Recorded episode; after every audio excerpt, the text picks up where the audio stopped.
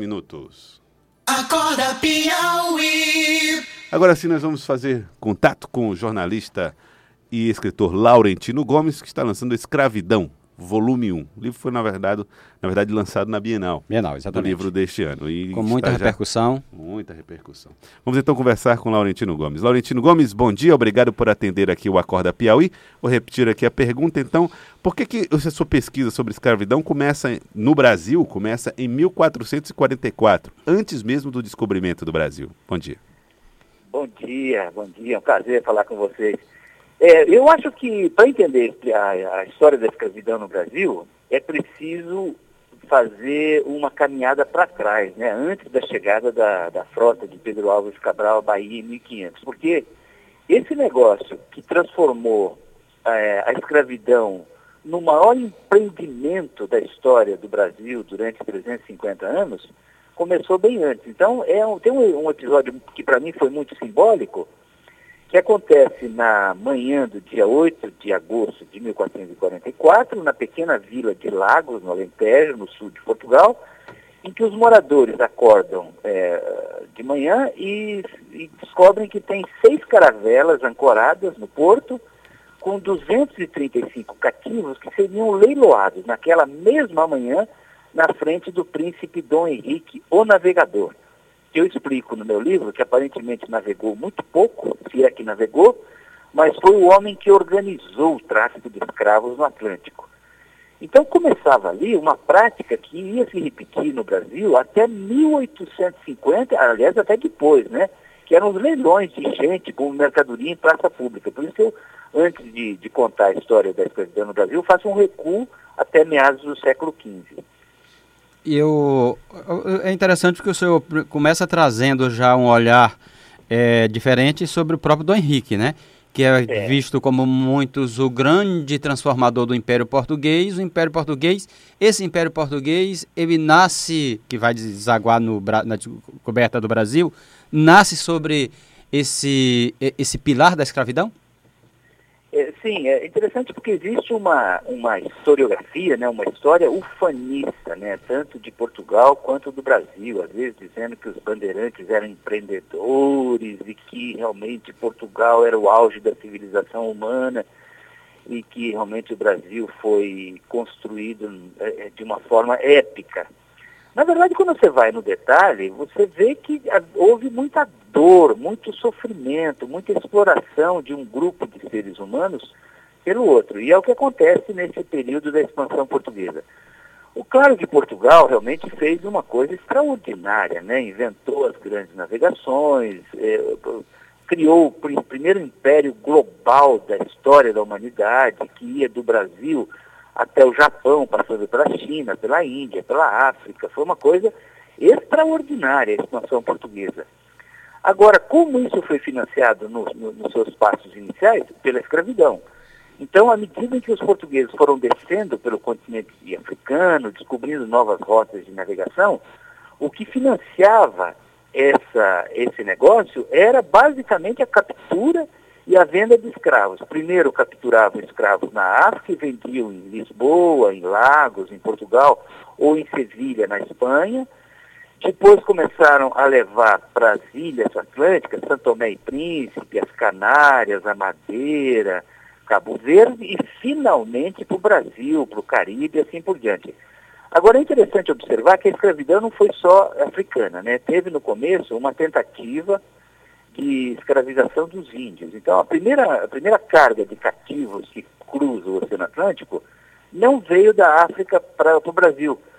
Foi do Brasil para Portugal em 1511, portanto apenas uma década depois da chegada de Pedro Álvares Cabral, a nau Bretot, de propriedade do Fernando de Noronha, cruzou o Atlântico levando uma carga de toras de pau-brasil, peles de onça pintada, papagaios e 35 indígenas que seriam leiloados em Portugal. Então ali começa oficialmente o tráfico de escravos no, Atlântico, do Brasil para a Europa inicialmente.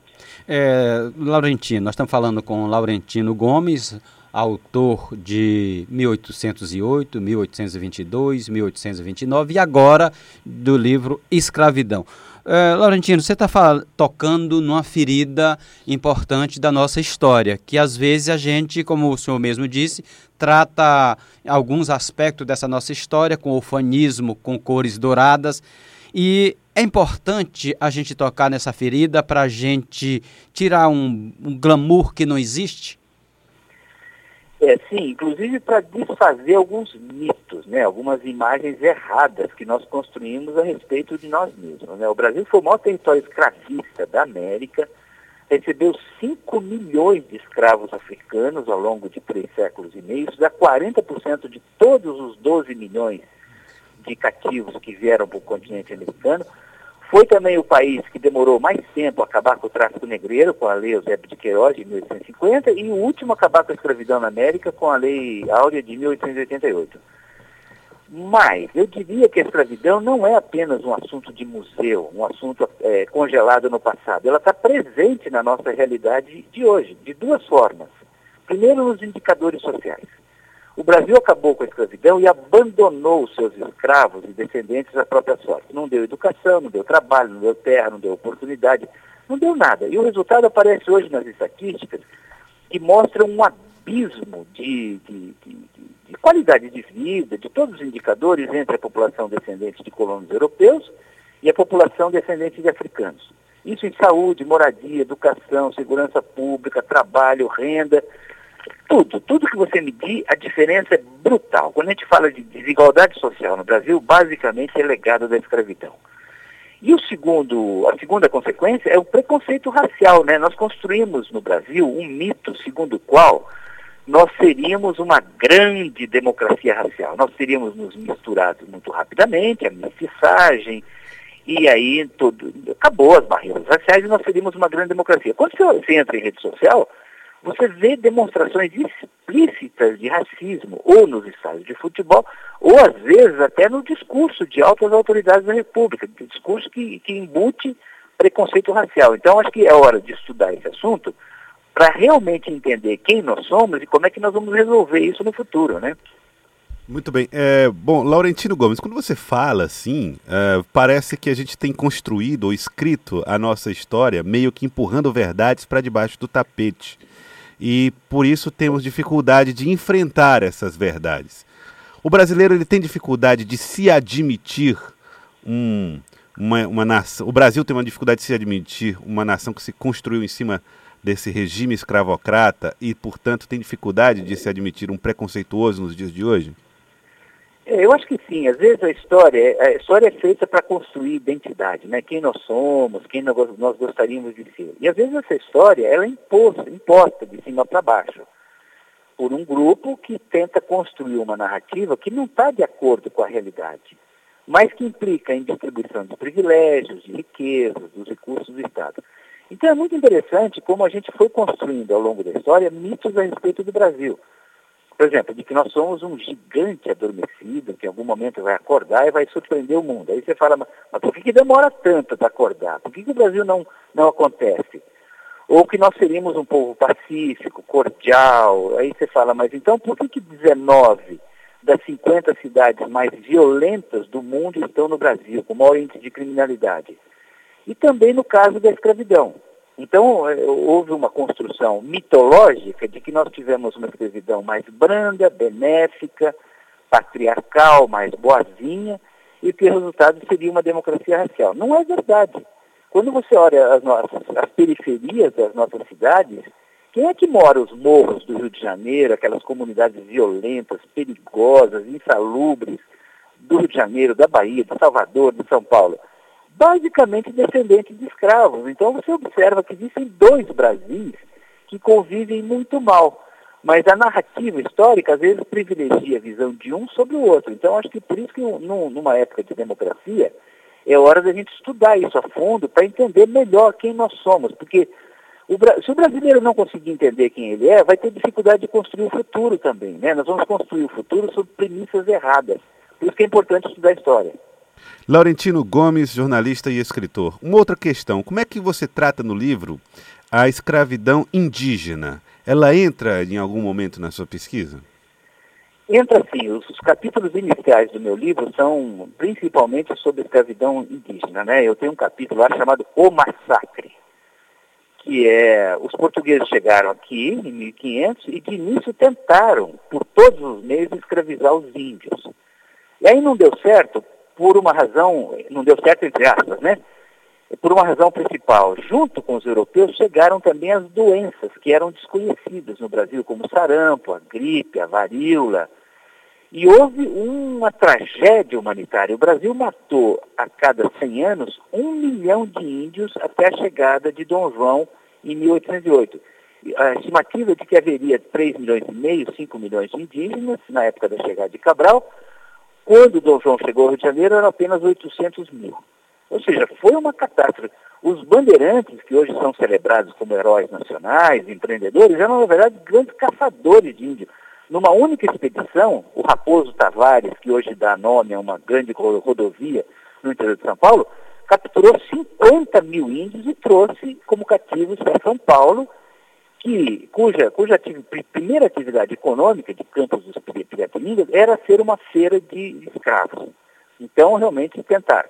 Houve escravidão indígena, uma outra razão pela qual a escravidão indígena fracassou, além da mortalidade absurda dos indígenas, foi que não existia um mercado de mão de obra cativa organizado no Brasil. Na África já existia. A escravidão, onde houve ser humano, na Índia, na China, no Japão, na Grécia, em Roma, na Babilônia, no Egito, houve escravidão. E também na África. Antes da chegada dos portugueses já havia escravidão na África e havia um mercado organizado de fornecimento de cativos. E, portanto, foi de lá que os portugueses começaram a trazer a mão de obra que eles precisavam para as lavouras de açúcar, as minas de ouro e diamante, os, as lavouras de tabaco, algodão e depois de café, né? Uhum. Agora, Laurentino Gomes, essa origem da escravidão, ela tem, a, a, a, escravidão tem origens diversas. Você domina os povos em guerras e você tem ali uma origem diferente em muitos casos. Mas no caso do, da África era negócio puro, né? É, não, a escravidão, onde ela existiu, o mecanismo básico de produzir e manter escravos é a violência, né? Ninguém se escraviza por própria conta, né? Aliás, eu diria que hoje tem um argumento racista sendo discutido no Brasil de que os africanos eram culpados pela própria escravidão, né? Às vezes você ouve alguém falando assim, ah, os portugueses não entravam na África, eram os próprios negros que escravizavam os negros. Então nós não temos nada a ver com isso, é culpa deles. Esse eu acho que é um argumento racista, perigoso, porque impede que o Brasil discuta e implante políticas públicas adequadas para enfrentar o legado da escravidão. Agora, a África é um continente enorme, hoje são 54, 55 países, quase um bilhão de habitantes. É, era uma sociedade muito rica, culturalmente muito complexa, e havia muita rivalidade, muita guerra entre esses povos. E era dessas guerras que eram capturados e produzidos os cativos que eram vendidos para os europeus. Agora, é importante lembrar também que os europeus estimularam essas rivalidades internas na África, fornecendo arma, munição, bebidas alcoólicas, que aumentaram as guerras entre os povos rivais, e isso aumentou também a oferta de cativos para os navios negreiros. É, Laurentino, você está trazendo esse argumento que você chama esse argumento perigoso de querer culpar, como se faz lá no, no nazismo, não, a Alemanha é responsável, aquela história. Aqui é. também essa ideia de que os próprios negros eram responsáveis por isso. Me preocupa é um sentimento é, é, é, racista que cresce não só no Brasil, mas no mundo todo? Você falando de sentimento hoje. Sim. Cortou um é, pouco. Sim, eu acho que hoje nós vivemos num mundo absolutamente intolerante, um mundo que constrói muros em toda parte contra os imigrantes, contra os pobres, contra os diferentes, um mundo profundamente desigual. Essa é uma característica assustadora da civilização humana nesse começo do século XXI, né? quando nós imaginávamos que nós iríamos para um outro patamar de convivência, de entretenimento, o que nós estamos vendo hoje é de exclusão, de, de, de, de, combate ao outro, ao diferente. E por isso que eu defendo que é hora de fazer uma segunda abolição no Brasil, de incluir essa população que foi marginalizada, porque A riqueza do Brasil está basicamente na sua pluralidade, na sua diversidade. Nós temos muitas cores, muitos sons, muitos sorrisos, muitas diferenças que, se forem entendidas como uma riqueza nacional, vão ser a nossa melhor, a nosso melhor ativo no mundo, nesse mundo que exclui o outro. Então, acho que é hora da gente se entender melhor, né?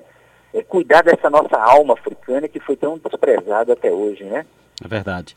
É, bom, a gente estava aqui entrevistando Laurentino Gomes, jornalista, escritor, que entre outros livros tem o 1900 e, o 1822, onde ele traz um capítulo muito interessante sobre a Batalha do Genipapo e agora lançando um livro que vem chamando muita atenção, Escravidão. É, Laurentino, você está fazendo o lançamento desse livro, Brasil afora. Dá para a gente esperar você por aqui, pelo Piauí, em breve? É, sim, eu vou assim que possível. Você sabe que eu sou cidadão honorário do estado do eu Piauí. Sei. Né? Eu, eu sou eu sou paranaense de nascimento e piauiense de coração. Então eu vou sempre, aí já fui várias vezes ao Salitre. Dessa vez eu não consegui incluir eh, Teresina na, na fase inicial de lançamento, o Brasil é muito grande, mas na primeira oportunidade eu vou sim, com o maior prazer. É, o prazer será nosso. Tá, então. Laurentino Gomes, jornalista e escritor, muito obrigado pela participação aqui conosco no Acorda Piauí. Tá, muito obrigado. Tá, bom dia. Agora 7 horas e 52 minutos. Acorda